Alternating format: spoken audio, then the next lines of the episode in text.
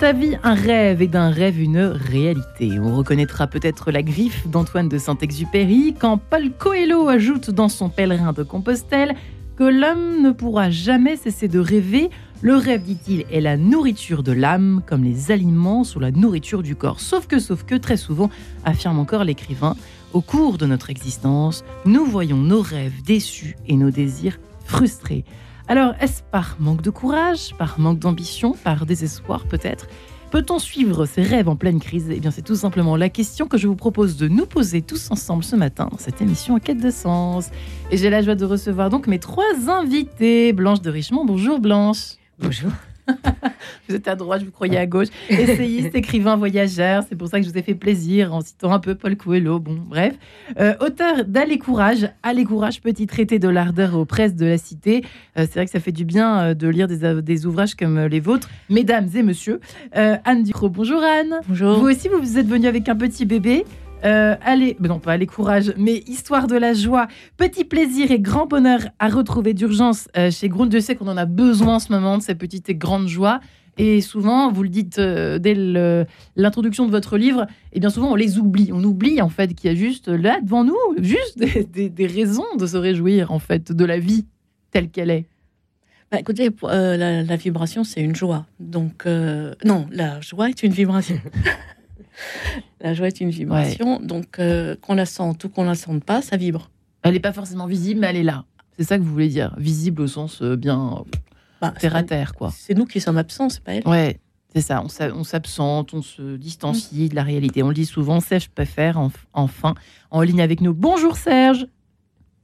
Bonjour madame. Eh bien, ravi de vous entendre, vous qui êtes en Belgique en ce moment.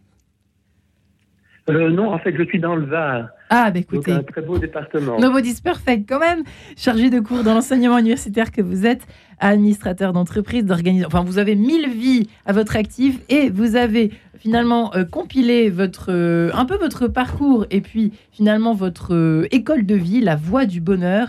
Mille et une vie, une méthode inédite pour prendre son destin en main chez Mango Édition. Alors vous, s'il fallait vous poser la question, Serge, peut-on euh, encore suivre ses rêves en pleine crise? J'imagine que ce serait oui, oui, oui et triplement oui. Ah oui, ça certainement. C'est vraiment mon modèle de vie.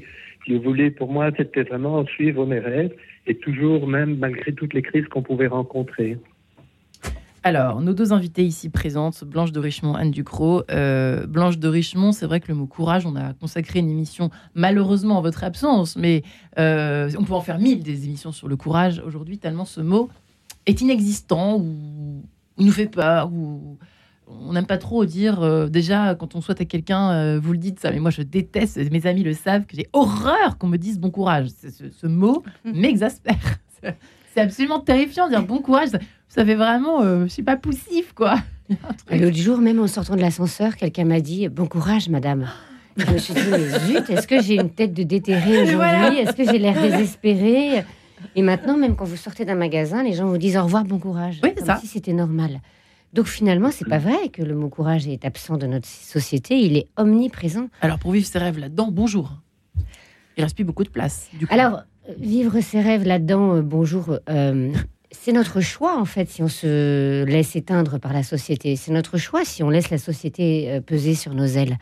On peut choisir de faire de la résistance, de faire de la résistance lumineuse. On peut choisir de rester debout envers et contre tout. Alors, faut en avoir la force, mais pour en avoir la force, on peut nourrir sa vie de lumière, si je puis dire, afin que bah, finalement, quoi qu'il arrive, quelque chose en nous reste intact. Ouais, on est aspiré par une sorte de vibration un peu pas morbide, mais un petit peu mortifère, qui nous aspire vers des vers toute la, vision triste de la vie, négative. Euh, du crois c'est un peu ça notre problème, nous, en 2023. Qu'est-ce qui nous arrive? Pourquoi on est si peu dans la joie? C'est vrai, ça ah, euh, Moi, déjà, je ne suis pas du tout une rêveuse. Ouais. Alors, mais... Qu'est-ce que vous faites là? Du tout. c'est Solaire. Il y a une phrase là de Solaire, ce qu'on n'arrête pas de citer depuis trois jours. C'est je suis venu, j'ai vécu, j'ai rêvé. Alors là, moi, c'est, euh, je suis à l'antipode d'une phrase comme ça. Euh, moi, je suis pas rêveuse, je suis confiante et espérante. Et c'est pas déjà un rêve, non? Pas ça? Bah non. Et puis, enfin, je veux dire, pour la joie, ça suffit. Enfin, ça suffit pas tous les jours d'ailleurs. C'est juste. Non, mais c'est vrai. Donc, euh, oui, la société, en fait, la société, moi, je pense que, malheureusement ou heureusement, on mûrit avec elle. Euh, quand il y a eu la, guerre en Syrie, ça nous paraissait hyper loin. Et aujourd'hui, la guerre en, Ukraine, et on se rend compte que l'humain, il est tout près.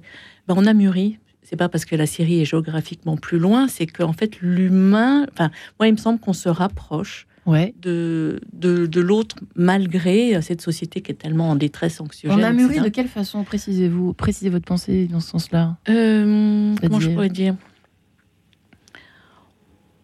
Dans notre euh, inhumanité. On a mûri dans l'autre sens, dans oui, c'est ça. Oui, c'est ça. Enfin, il me semble. Hmm. Et ça, c'est positif. Ah, Serge a un truc à ajouter. Serge faire Effectivement. Pas facile de rêver dans ce monde de brut, dit-on, où on nous souhaite bon courage euh, en sortant des magasins ou de l'ascenseur. Oui, mais je crois que c'est une question d'état d'esprit aussi. En fait, si vous voulez, moi, c'est un peu mon modèle, comme j'expliquais là tout à l'heure. À 17 ans, j'étais dans un bureau de poste et je voyais l'ambiance très triste, et puis je voyais les gens en train de, de franchir des timbres avec eux leurs appareils. Et puis je dis non, ça c'est pas possible, ça ça va pas être ma vie. Moi je veux absolument être heureux et en plus de ça, je veux faire un job qui change tout le temps parce que vivre, vivre une fois et travailler tout le même dans, toujours dans le même job, moi ça, ça, ça n'allait pas pour moi. Et donc voilà mon rêve et je suis parti de là et j'ai dit maintenant je vais faire le maximum de jobs dans ma vie. J'ai fait à peu près 30 métiers différents, 80 fonctions et j'ai vraiment brossé le maximum. J'ai été en fait entrepreneur, j'étais euh, professeur à l'université, euh, manager, magistrat, banquier, j'étais mannequin, j'étais chauffeur de taxi. J'ai fait vraiment plein de jobs et moi je suis très heureux. Et pourquoi j'ai fait ça? Parce qu'au départ, à 17 ans, j'ai eu un rêve.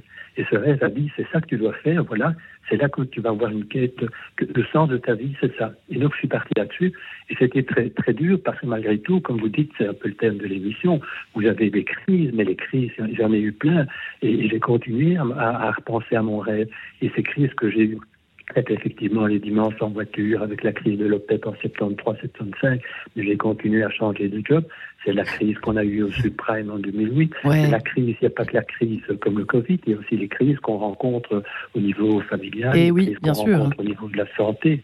Et au niveau de la santé, oui, au niveau. Donc finalement, des crises, vous en avez tout le temps. Je prends un exemple. Quand je voulais acheter ma première maison, les emprunts hypothécaires étaient à 15% pour les intérêts. C'était incroyable. Mais j'ai continué à travers tout. Et donc, si vous voulez, je, je pense que c'est un modèle de vie que je me suis proposé et qui est venu comme ça aussi, peut-être, je ne sais pas comment ça se fait, mais donc je me suis dit, même les crises, eh bien, on passe à travers quand on veut, et c'est une question de... J'ai quelques solutions pour ça, hein, on peut en reparler. Euh, il y, a une certaine... Euh, il faut s'aider aussi pour y arriver. Euh, mais seulement, c'était vraiment mon modèle. Et moi, j'en suis très heureux et très content. Et je, je peux répondre justement à votre question. Est-ce qu'on peut suivre ses rêves en pleine crise? À 100%, je dis oui.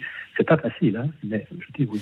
Est-ce que c'est pas une question? Alors, c'est une question de quoi? En fait, c'est au cœur de notre question, finalement. Euh, peut-on encore suivre ses rêves en pleine crise? Parce que on voit bien, on parle des. Alors, je parle de. C'est très journalistique ce que je vais vous dire, mais c'est vrai qu'à coup de clichés, on dit que les jeunes n'ont plus d'ambition, qu'ils préfèrent rester dans leur canapé plutôt que de chercher un job qui a du boulot à tirer l'arigot, euh, qu'on supporte plus la pénibilité, qu'on ne supporte plus la répétition, comme supportait un peu la répétition de Serge Peffer il y a quelques années, etc.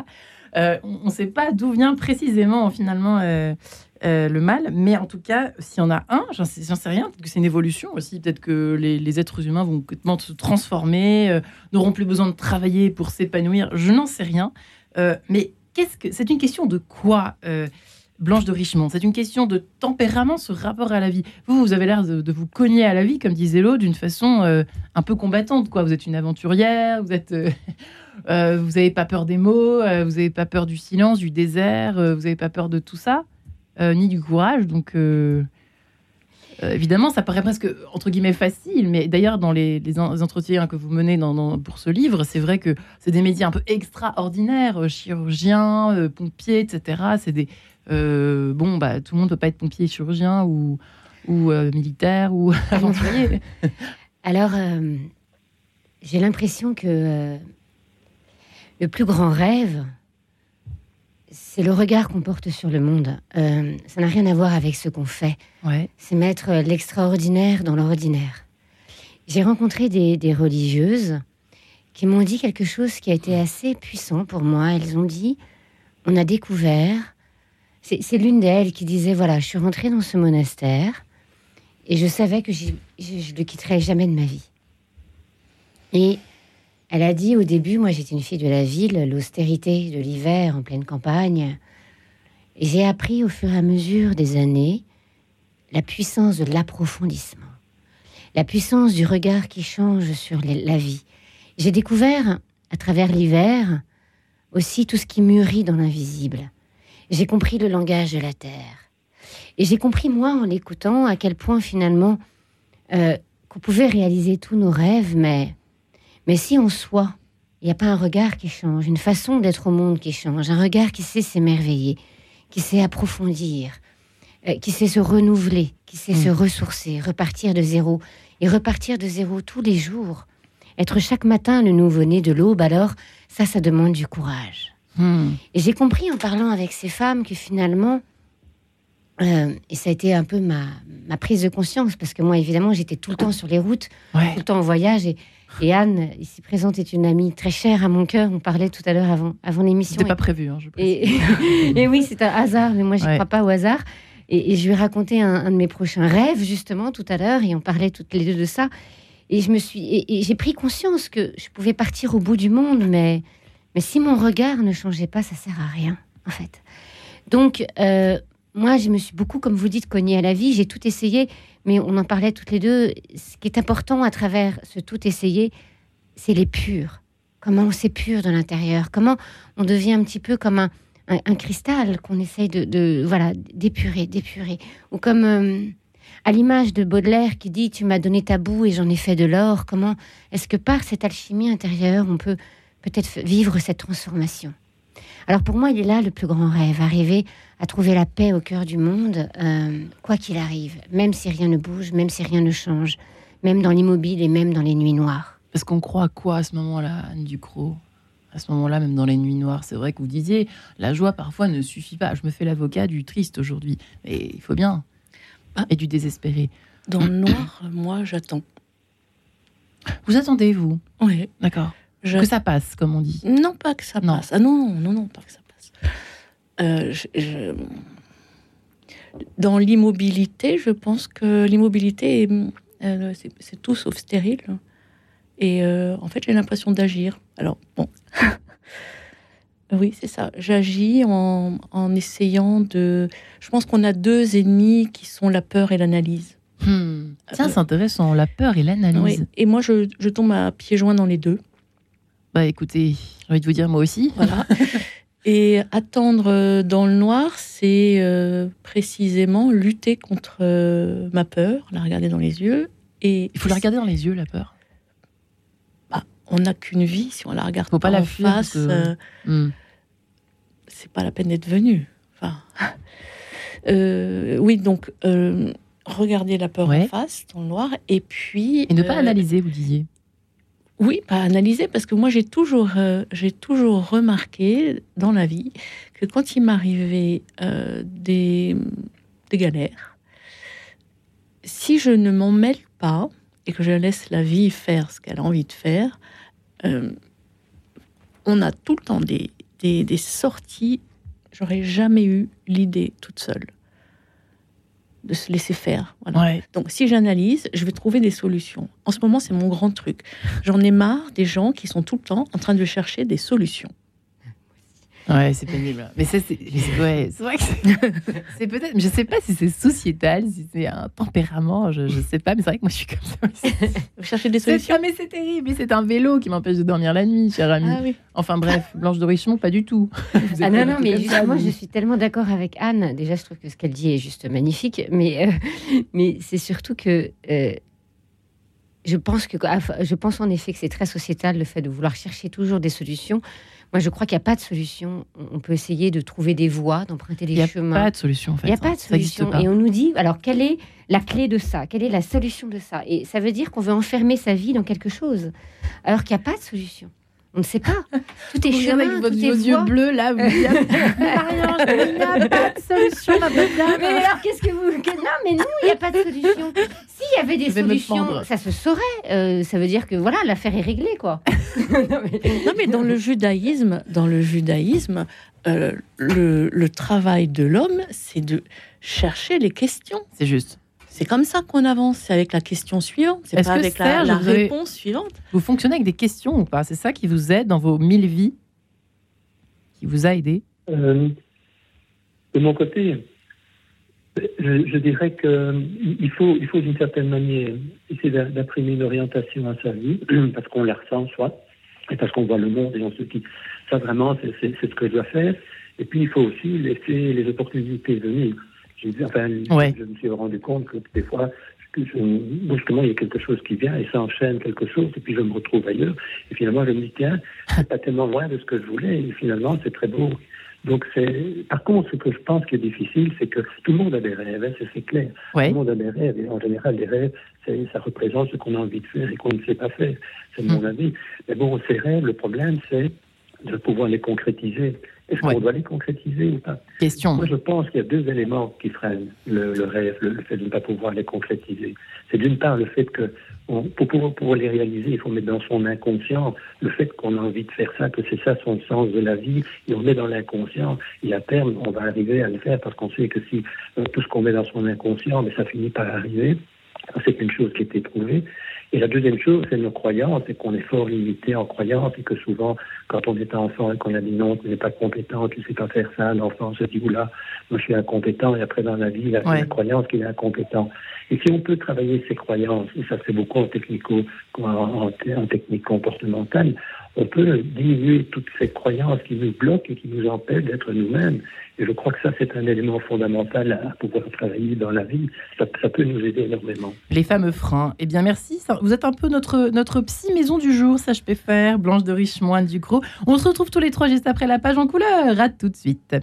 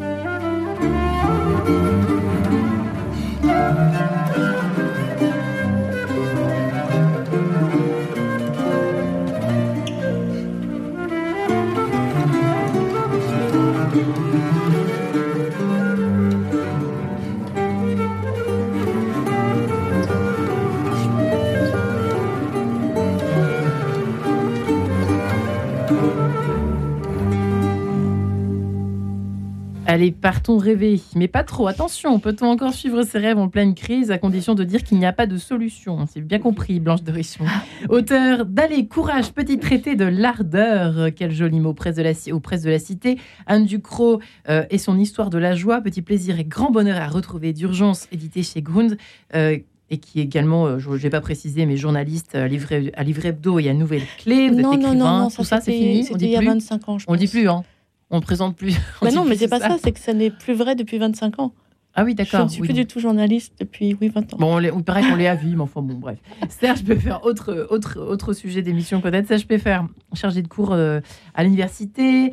Euh, vous qui avez écrit de nombreux ouvrages, vous qui avez 30 vies, 1000 vies même, vous avez écrit La Voix du Bonheur, donc une méthode inédite pour euh, prendre son destin en main. Il est encore temps, et peut-être même encore plus en temps de crise hein, chez Mango Édition. et surtout peut-être en temps de, de, crise. Alors ce mot crise, effectivement euh, peut faire peur, il, il, continue de faire peur puisque sur les chaînes en continu, crise, crise, crise euh, financière, enfin toutes les crises y passent. Euh, sauf que quand euh, on, revient au grec, etc., c'est vrai que le coup du, coup du tremplin, le coup du tournant, euh, selon la vraie définition, la, vraie source du mot crise, Anne Ducrot, c'est pas vous qui me direz le contraire, je crois que ça vient du grec, si je me trompe pas, crisis, qui veut dire qui veut dire remise en question. je, parle pas parle pas couramment. non, mais c'est pas toute seule de mon bateau, enfin. je suis très déçue. C'est vrai que ce mot, c'est vrai, il a une connotation très, très, très négative. Et pourtant, là aussi, Blanche Richemont, c'est toute une vision des choses, finalement. Là encore, il hein, faut passer le guet, quoi. Une rivière, on peut effectivement euh, tomber dedans, mais on peut aussi se dire, ah bah tiens, si je la traversais, quoi. Alors, pour moi, la crise sert à réaliser ses rêves. C'est-à-dire ah tiens, vous allez loin. Ah, ouais. ah oui, tout simplement. Pourquoi mais, Toujours sans solution. Mais euh, c'est-à-dire que c'est justement euh, quand tout fout le camp, quand, on perd tout, quand on ne sait plus, quand on perd, euh, quand on perd le sens, que on, peut, on peut aller chercher un sens encore plus profond, le seul qui nous tient en vie finalement. C'est quand tout s'effondre qu'il ne reste plus que l'âme, car il ne il devient vivre en écho avec son âme, devient la seule solution pour survivre. Hmm. Euh, j'ai perdu mon petit frère euh, quand il avait 15 ans, j'avais 21 ans, et, euh, j'avais. il a décidé de quitter la vie, et j'avais des photos d'oasis partout dans ma chambre. Et un mois après sa mort, eh bien, je suis partie dans le désert. Au lieu de rêver du désert, j'ai décidé de d'y aller parce que finalement, il ne me restait plus que ça. C'est-à-dire que quand il n'y a plus aucune parole qui tient debout, quand tout ce qu'on nous dit est vain, quand il reste plus rien, quand tout est laminé, eh bien, on se dit maintenant, pourquoi je me sens fait Il n'y a plus que ça, en fait. Voilà, il n'y a plus que ça. Et donc, pour moi, euh, tout ce qu'on perd, tout ce qui nous ébranle, tout ce qui nous euh, euh, désespère, toute la vanité, parce que la vanité et l'absurde de l'existence, c'est peut-être une des plus grandes douleurs de, l'être humain. Ça fait partie, avec euh, la solitude et la peur de la mort, des grandes douleurs, selon Durkheim, de l'être humain.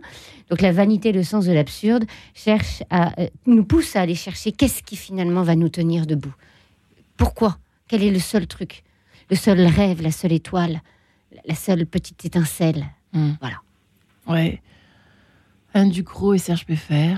Anne Ducrot, c'est vrai ça ou pas? Vous êtes d'accord avec cette vision des choses Est-ce qu'on est tous capables de dire ce que dit Blanche? Je n'en sais rien. Je suis presque toujours d'accord avec Blanche. presque. Oui, parce que ça doit bien arriver. Voilà. Je crois pas au total, mais euh, moi, je, la, crise, est euh, un super tremplin et c'est encore plus révélateur de. Moi, il me semble, pour reprendre euh, l'image de Blanche du désert, ouais.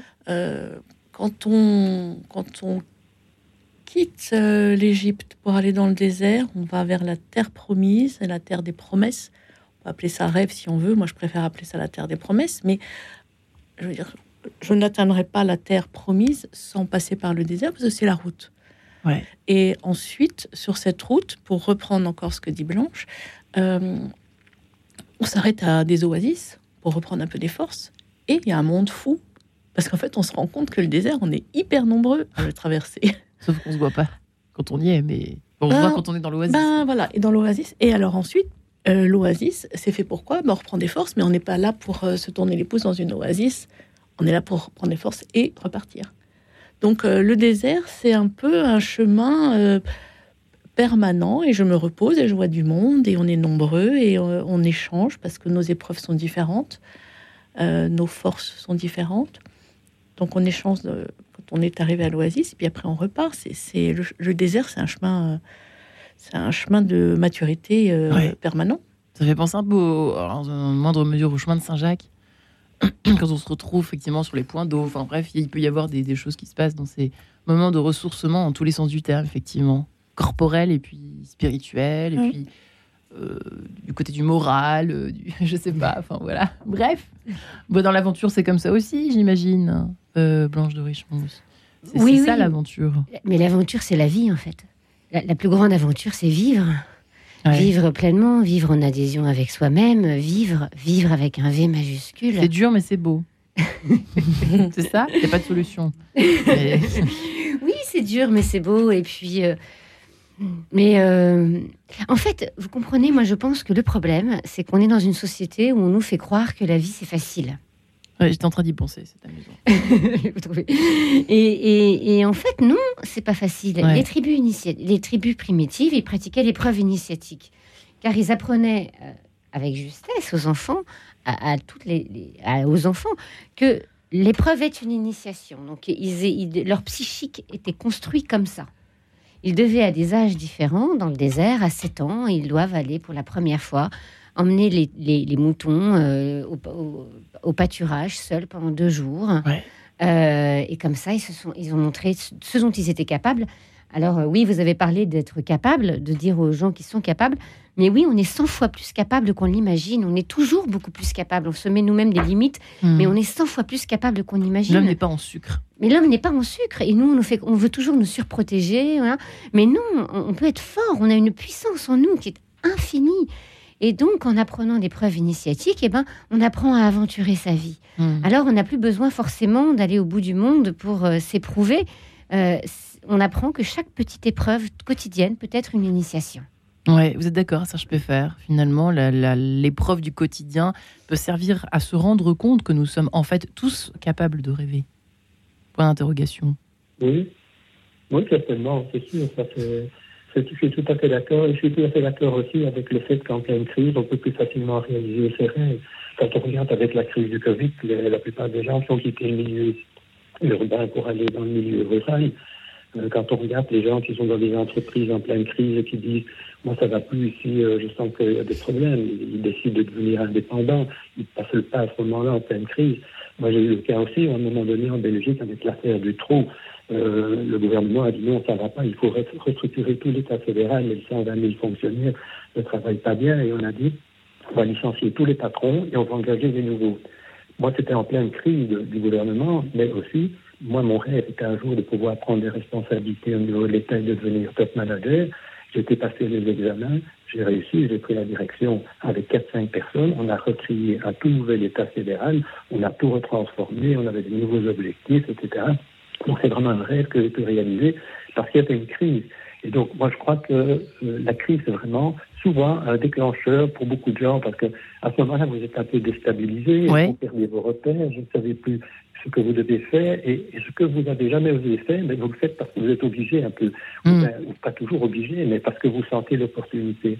Donc je, crois que quand on dit est-ce qu'on peut suivre ses rêves en pleine crise, je dis sûr, déjà je l'avais montré, c'était mon modèle déjà au début de, l'émission, mais je, je, confirme en fait ce que les autres participants disent également. Oui, euh, on va peut-être essayer de vous joindre à nouveau, Serge Préfère. Je, je, soupçonne que vous nous parlez depuis votre casque. Euh, et ça s'entend, puisqu'il y a une espèce d'écran qui nous coupe un peu de vous. On va essayer peut-être de vous rappeler sur un autre euh, téléphone. On va voir si c'est possible avec ah, oui, Guillaume mais ça, non, non, mais on entendait, mais vous savez, je, je deviens un peu un peu obsessionnel avec la, la, qualité du son parfois quand on a pas la chance de, pouvoir euh, nous entendre sur toute l'émission 52 minutes euh, avec un son correct. C'est vrai que c'est un peu dommage. Euh, donc, on va essayer de vous joindre dans quelques instants, enfin, de vous rattraper dans quelques instants, si je puis dire, avec un son de meilleure qualité. Blanche de Richemont, Anne Ducrot, effectivement, donc la crise tremplin, c'est très bien, etc.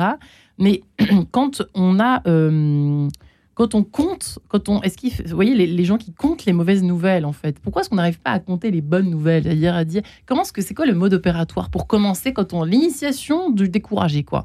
Comment on rentre dans le camp euh, des blanches de Richemont et des ânes du Croc Comment on fait? C'est quoi la, la, la parce qu'attendre dans le noir, c'est très bien, mais, comment est-ce qu'on fait pour euh, pour remettre à l'endroit, enfin, pour renverser complètement euh, l'échelle des valeurs positives de la vie, quoi? Enfin, un peu ça fait un peu sucré ce que je raconte, mais vous voyez, c'est transformé parce que l'histoire de la joie, c'est quand même. C'est aussi ça, c'est-à-dire, euh, si vous l'écrivez, c'est qu'il y a un, besoin, c'est que vous sentez quelque chose qui est à l'envers. Alors, la joie, c'est quelque chose que je trouve euh, éminemment intimidant. C'est vrai. Euh, voilà, moi, ça m'intimide beaucoup. en revanche, les joies, je sais ce que c'est. Hmm. Les petites joies et les grandes, les petites joies quoi du quotidien? Ah, petite, euh, le quotidien, il peut y avoir des joies absolument immenses. Ouais. Enfin, comme c'est dans le cœur que ça se passe, je veux dire, il y a des moments où ça s'élargit d'une façon euh, incroyable pour un, petit truc. Donc, euh, bon, petite joie. Donc, où je veux C'est quoi les petites joies d'ailleurs pour vous?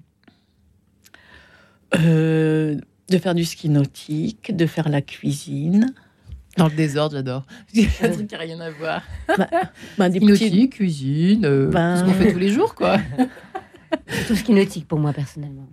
Tu es plutôt ski nautique ouais, plutôt tous les jours, plus tous les... de ski nautique au réveil. au réveil, dès le matin. Je m'attendais à tout sauf à cette réponse, mais Non, mais par exemple, petite joie, c'est enfin, c'est le fait d'être euh, d'être euh, ici ce matin. J'aime bien, je trouve qu'on passe un bon moment. C'est vrai, je suis d'accord. Pour ma part. Euh, des petites joies qu'il faut, il faut essayer effectivement. Parce que, alors pour les chrétiens, c'est peut-être peut-être un petit peu plus facile à la limite de les voir parce que on nous apprend que Dieu, euh, que, que, que, finalement le, le, but de toute espérance, eh bien c'est le bonheur éternel. Donc, euh, alors quand on y croit, c'est formidable. Mais quand on n'y croit pas, c'est vrai que c'est moins peut-être aisé pour l'interrogation. Je ne sais pas où, vous en êtes toutes les deux de ce côté-là, mais comme on est sur Radio Notre-Dame, je me permets de vous poser la question. Alors moi, je cherche le bonheur éternel euh, dans l'instant, dans chaque seconde. Donc... Euh, vous avez une spiritualité ou pas euh, Ah bah oui. Ah oui. je pense que comment hmm. dire? Ça dépend ce qu'on appelle la spiritualité, mais moi, je, crois profondément en Dieu. Ça, ça, ça, je, crois en la puissance de l'invisible. Je crois la densité du silence. Euh, je vis avec ça tous les jours. Euh, ça change ma vie. Euh, c'est pour ça que je n'attends pas le bonheur plus tard. Je l'attends maintenant.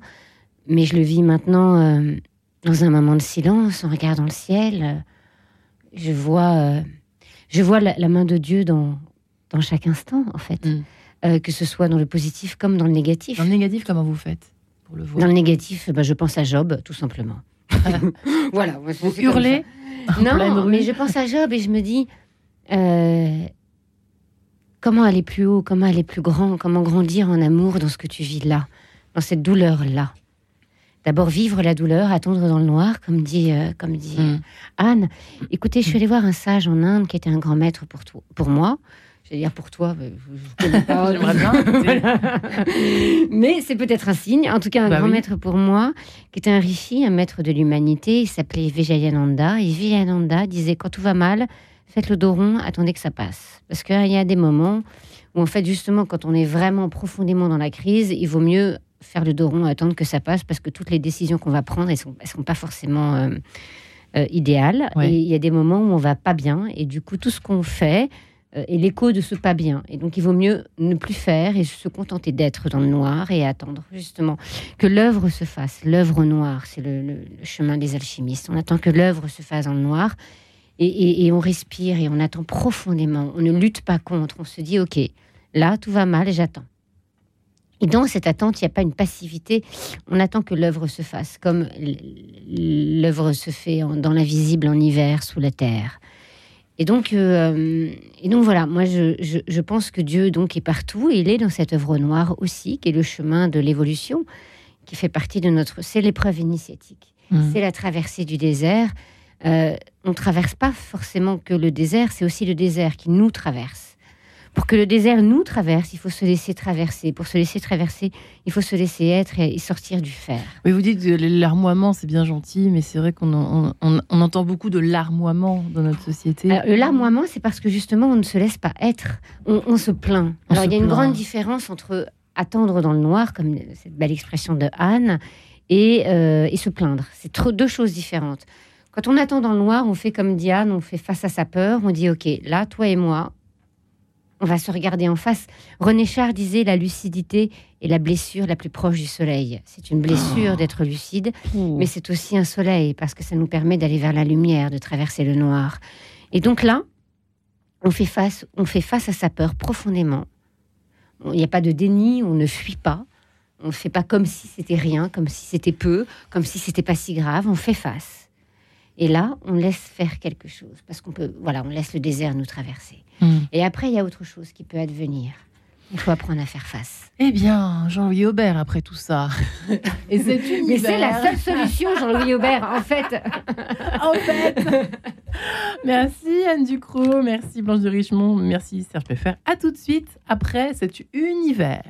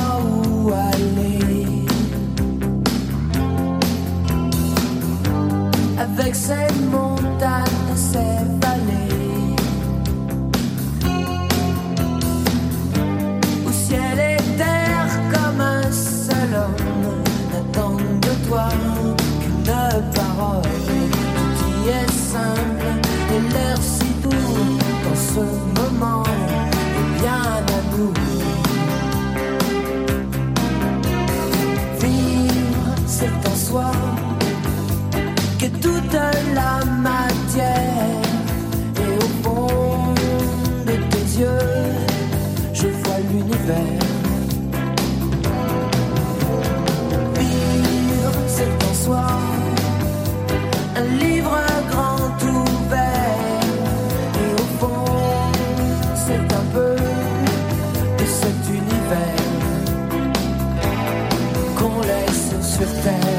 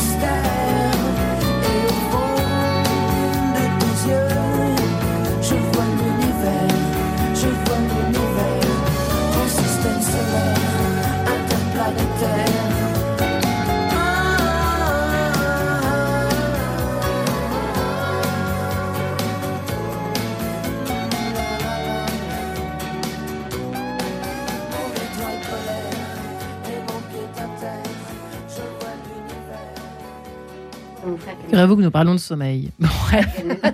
Alors, nous retrouvons. Peut-on encore suivre ses rêves en pleine crise? Oui, nous sommes de retour, Blanche. oui, c'est l'heure du café, mais quand bien même. Euh, voilà, moi, je veux bien vous garder toute la journée ici, un peu discuter. Il n'y a pas de problème. Ce serait avec joie. Essayiste, écrivain, écrivain voyageur, euh, vous qui avez toujours écrit Allez, courage, petit traité de l'ardeur, Sage Peffer et La voix du bonheur chez Mango et Anne Ducrot et son histoire de la joie chez Grund, euh, Serge Peffer. le, le, fait d'effectivement. Euh, alors peut-être que vous avez été. Moi j'avais une question pour vous quand même tout à l'heure. Avez-vous été d'ailleurs traversé par, euh, j'imagine que oui, comme tout le monde, mais euh, par des choses douloureuses qui vous ont presque mis en doute, en tout cas, par rapport à vos projets et vos fameux rêves, Serge Peffer? Pardonnez-moi de vous poser cette question un peu intrusive, mais c'est vrai que ça, ça peut être éclairant aussi côté tempérament. Non, c'est pas facile, et aussi au niveau familial, parce qu'en fait, ma femme a accouché de jumeaux, et à la naissance, il y en a un qui était décédé, et à cause du phénomène transfuseur-transfusé, et en fait, l'autre ont été condamnés aussi. Donc, euh, ma femme s'est mise vraiment à fond pour essayer de, le sauver. On est allé voir les médecins à gauche, à droite, on a fait des tas de traitements, et finalement, il s'en est ressorti. On l'a greffé après deux ans, c'était une première, euh, avec un, rein, un nouveau rein. Et donc, c'est une crise, évidemment, qui n'est pas évidente, parce que vous aviez tellement d'ambition sur le plan personnel et vous voulez réaliser beaucoup de choses.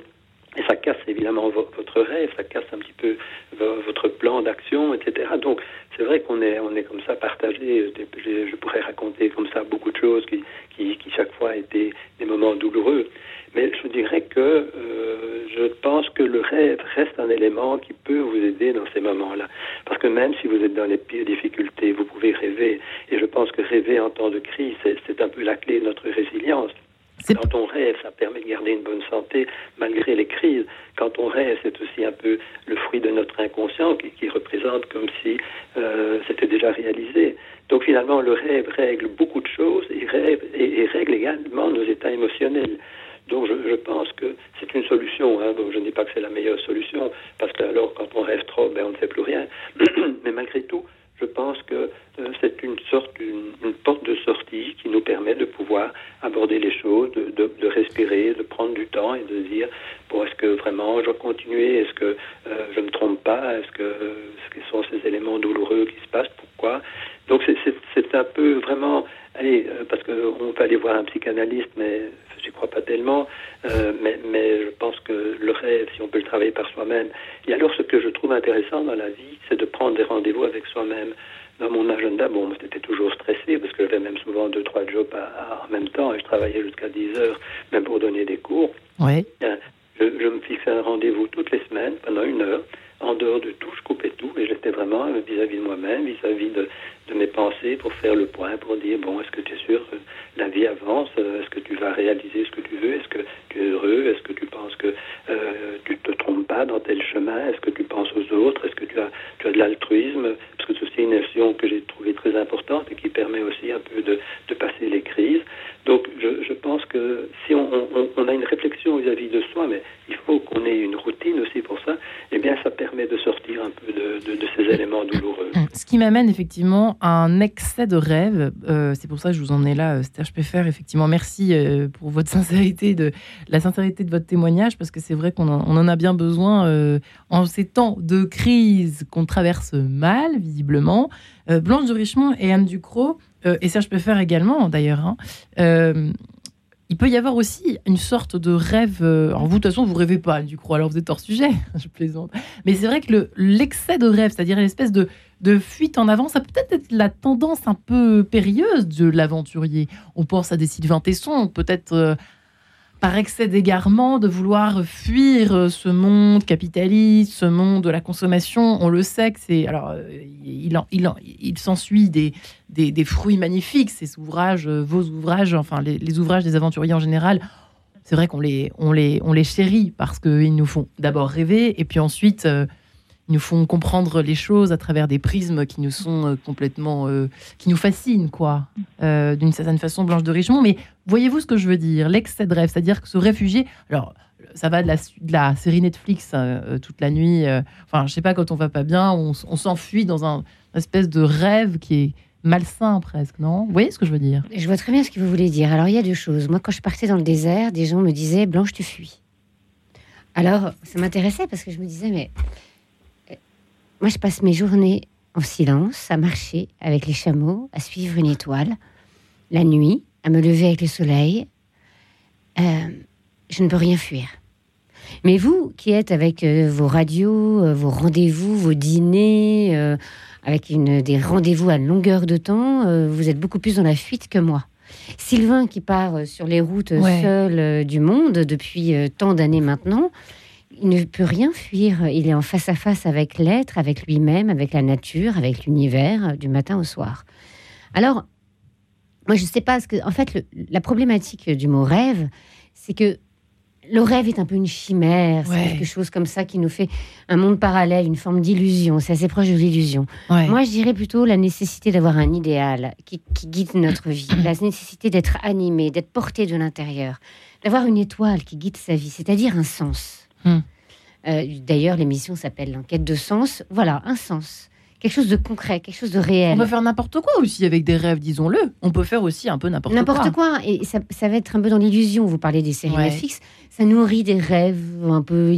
Enfin, ça nourrit des mondes parallèles qui sont pas concrets, qui sont pas réels. Moi, je pense que c'est important d'être dans le concret, dans le réel. Avoir un rêve, qui, qui, soit on a des rêves qui sont des chimères et qui essayent de nous mettre dans des mondes parallèles, ou bien on a un idéal, une quête, quelque chose à réaliser de concret, de réel. Là, hmm. c'est différent. Ah, c'est différent. Donc là, il n'y a jamais d'excès. Moi, j'ai envie de dire arrêtez de rêver, agissez en fait. Ouais. Euh, voilà. c'est plutôt ça. Donc il n'y a pas d'excès. Je ne sais pas. Euh, et puis on n'a pas à juger, je sais pas, pourquoi pas une vie à, partir sur les routes?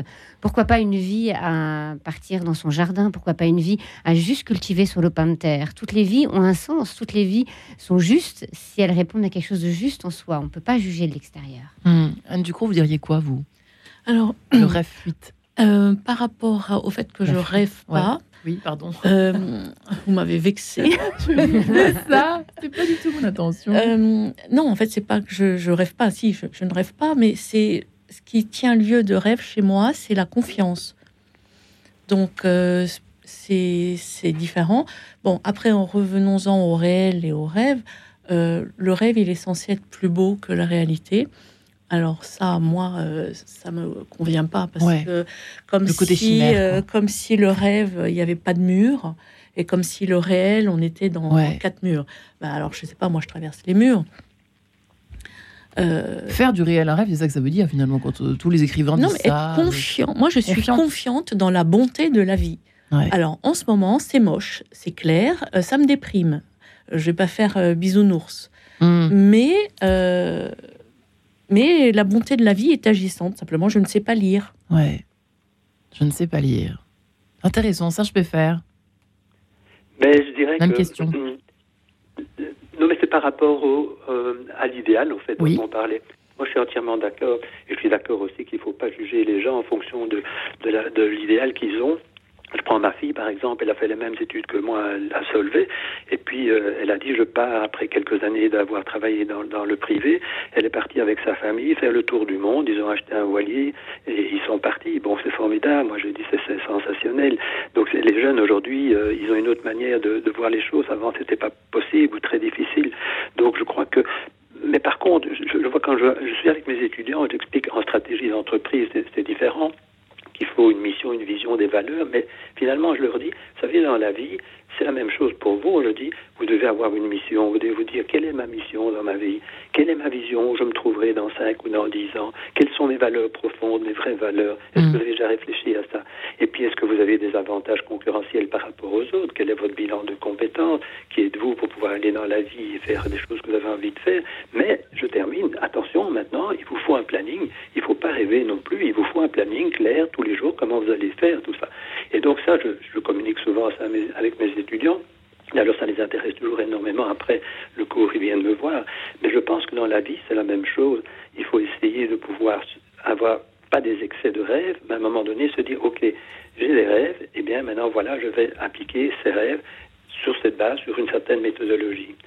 Oui, c'est un peu ce que vous disiez au début, d'ailleurs, ça je peux faire. Vous disiez, euh, faisons attention aussi aux faire, faire, border un petit peu le, rêve en question, l'idéal. On va parler d'idéal parce que j'ai l'impression que c'est plutôt ce mot-là qui convient pour notre émission aujourd'hui. Mais c'est vrai, euh, c'est ce que vous disiez au début, de, faire attention aussi à pas, rêver pour rêver n'a aucun intérêt et aucun sens en fait. C'est ça que vous disiez qu'il fallait euh, mettre de la méthode, de la méthodologie euh, dans, le mode opératoire de l'exécution de, ce rêve. C'est affreux, mais ce terme, mais c'est pour insister sur le côté réel, quoi. N'est-ce pas, peut faire, hein? J'ai bien compris. Oui, oui, oui, tout à fait. C'est pour ça que je dis, euh, personnellement, euh, quand, je, quand je rêve, j'essaie de mettre ça en, emmagasiner ça dans mon inconscient. Parce que je constate que quand euh, je le mets dans l'inconscient, à un moment donné, deux, trois jours après, il y a quelque chose qui ressort et, quelque chose de constructif. Alors que si moi j'essaye d'apporter une solution, je ne vais pas y arriver. Je suis coincé. Mm. Donc moi je laisse aller, arriver à avoir une réponse à mes questions par mon inconscient. Et vous faites comment De mettre dans l'inconscient, vous faites comment? Vous fermez les yeux? Mais c'est-à-dire, euh, non, je, réfléchis, donc je, je, mets dans, dans, un fauteuil, à l'aise, euh, euh, vraiment au calme, et puis je laisse aller mes rêves, et puis à un moment donné, dans mes rêves, je dis ça c'est quelque chose qui me plaît, et, j'y réfléchis bien, je le visualise, je regarde déjà les images, je vois déjà que je suis là, que je suis le patron de telle entreprise, ou que je suis en famille avec un repas de famille, avec le bonheur et tout. Et, alors c'est mis dans ma tête, et puis je, je, ne sais pas encore comment on fait, mais quelques jours après, je vais me promener souvent. Moi, je vais me promener dans les bois, c'est un endroit formidable. Et là ressort brusquement des solutions. Ah, mais oui, mais voilà, j'y suis maintenant, je vais faire ça. Et donc, c'est vraiment un cheminement et, j'ai pris l'habitude de le faire de, manière un peu plus méthodologique pour m'aider justement à pouvoir euh, rêver, pas trop, et, prendre des actions en fait. Ouais. Euh, Blanche de Richemont, euh, nous sommes devenus une bande de trouillards ou comment ça, comment ça se passe en fait, finalement, en conclusion de cette émission? Quel est le diagnostic, vous qui écrivez quand même ce, ce petit traité de l'ardeur en 2023 L'ardeur, parce qu'il faut aussi faut réveiller le feu intérieur. Qui est éteint, là. Euh, hmm. Globalement. Je sais pas, je me demande si à chaque époque on s'est pas dit la même chose en fait. Ouais, je, me... je sais pas. Je sais pas. Moi j'aime pas trop accuser l'époque parce que voilà, je sais pas si c'était mieux avant, ou sera mieux demain. Euh, la seule chose qui m'intéresse, c'est euh, qu'est-ce que je fais moi en fait? Voilà, au lieu d'accuser l'époque, au lieu d'accuser la société, et nous, qu'est-ce qu'on fait au quotidien pour réveiller la flamme, pour être inspirant, pour euh, envoyer un peu de lumière autour de nous, euh, pour être un peu comme un phare. Et vous ennuyez pas quand vous partez pas à l'aventure, du coup? Vous avez, vous avez besoin de ça ou pas? Mais justement, le désert m'a appris à... L'aventure m'a appris, le silence m'a appris à ouvrir chaque jour les volets comme si je partais en voyage. Euh, voilà, donc quand on aventure sa vie, on ne s'ennuie jamais. Hmm. Chaque instant est un voyage, chaque instant est un sens, chaque instant peut être un moment d'émerveillement ou pas, mais euh, chaque instant peut faire sens. Regardez, voyez, en fait, depuis tout à l'heure, je, suis émerveillée, non seulement par votre présence à toutes les deux, mais aussi parce que euh, à tous les, oui, mais à tous les trois en fait, euh, même invisible. Bah oui, l'invisible. même invisible. eh bien, en fait, je viens de réaliser que Notre-Dame j'entends Notre-Dame, Dame des apostrophes âme. Ah. Figurez-vous que j'avais jamais vu le mot âme dans Notre-Dame. Tout d'un coup, j'entends autre chose et ça m'émerveille. Vous voyez? Comment tout d'un coup, euh, rien qu'une voilà, enfin voilà, une phrase sous vos yeux, tout d'un coup, tout s'enchante. Et, euh, et, voilà, il est là, euh, elle est là, la véritable aventure. C'est d'avoir les yeux ouverts, en fait. Voilà, les yeux ouverts sur la vie. Alors, est-ce qu'on est une bande de trouillards ou pas? La réponse, qu'elle soit oui ou qu'elle soit non, elle ne m'intéresse pas. La réponse, c'est moi, qu'est-ce que je fais tous les jours pour essayer euh, d'apporter ma petite pierre de lumière à l'édifice de l'existence, à ma façon, même quand j'y arrive pas. Hmm. Anne Ducrot, conclusion générale de la conclusion Ou pas C'est thèse. La joie là-dedans, avec un grand J, les petites joies de l'existence surtout. Euh, euh, finalement, ça, ça c'est votre, votre petite pierre à l'édifice. Alors, ma petite pierre à l'édifice, euh, je dirais que c'est un grand. 5 secondes. Euh, c'est de bénir. Eh bien voilà. non mais bénir les crises, bénir ceux qui nous font du mal, bénir en transforme. Merci ça je peux faire et merci Blanche de Richemont, merci tous les trois et bon rêve à tous.